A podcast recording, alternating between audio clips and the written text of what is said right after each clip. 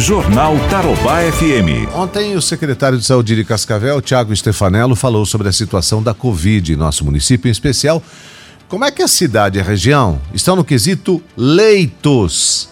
Pois é, numa live nas redes sociais, o secretário explicou que há leitos que ainda não precisaram ser usados.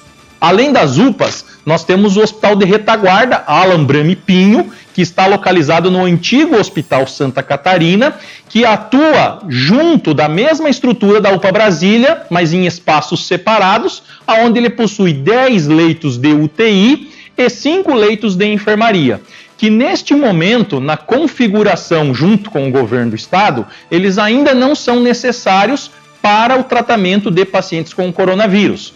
Esses leitos, eles puxam os pacientes que estão no HU e que deram negativo para o coronavírus, recebem estes pacientes que precisam de UTI e mantém o leito vago para que venha outro paciente para o HU e, caso seja positivo, continue o seu tratamento. Ele também ajuda a tirar pacientes das UPAs, que não são patologias é, respiratórias o paciente que sofreu um acidente automobilístico e precisa de UTI, um paciente né, que sofreu de uma outra patologia e que necessite de um tratamento de terapia intensiva. Então, ele é um hospital de retaguarda.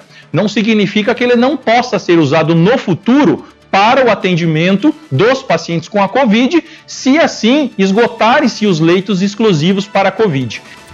Secretário Tiago detalhou onde estão os leitos exclusivos de UTI para a Covid-19 e falou sobre a ampliação de leitos. O secretário também explanou ainda como funciona a parceria com os municípios da região.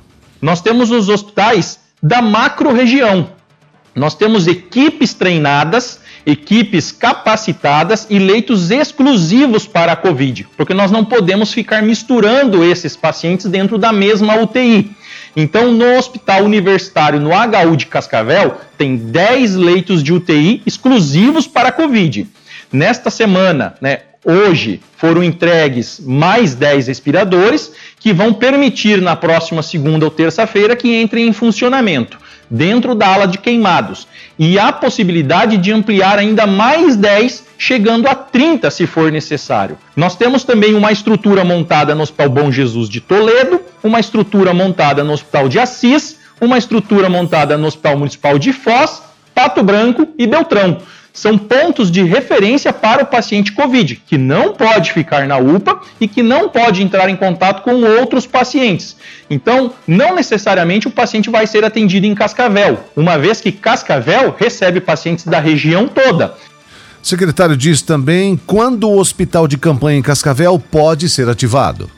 Quando nós esgotarmos toda a capacidade de atendimento do HU, do Hospital de Retaguarda, e dos hospitais públicos e privados, dos hospitais privados credenciados ao SUS e privados, neste momento nós ativamos o hospital de campanha. Por quê? Porque é um local de improviso, é um local que você tem condições menores de tratamento do que no Hospital de Assis, do que no Hospital de Toledo, do que no HU, do que no Hospital de Foz do Iguaçu. Porque é um centro de eventos, aonde tem macas, tem os cilindros que vão ser utilizados se for necessários, é uma estrutura para um cenário de guerra. O nome já diz isso, hospital de campanha.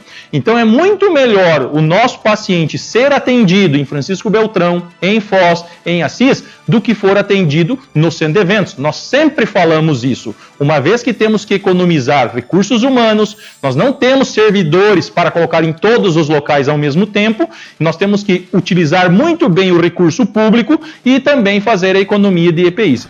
Segundo o Tiago, Cascavel tem ainda leitos nas unidades privadas conveniadas ao SUS e que, se necessário, também serão utilizados. Jornal Tarobá FM.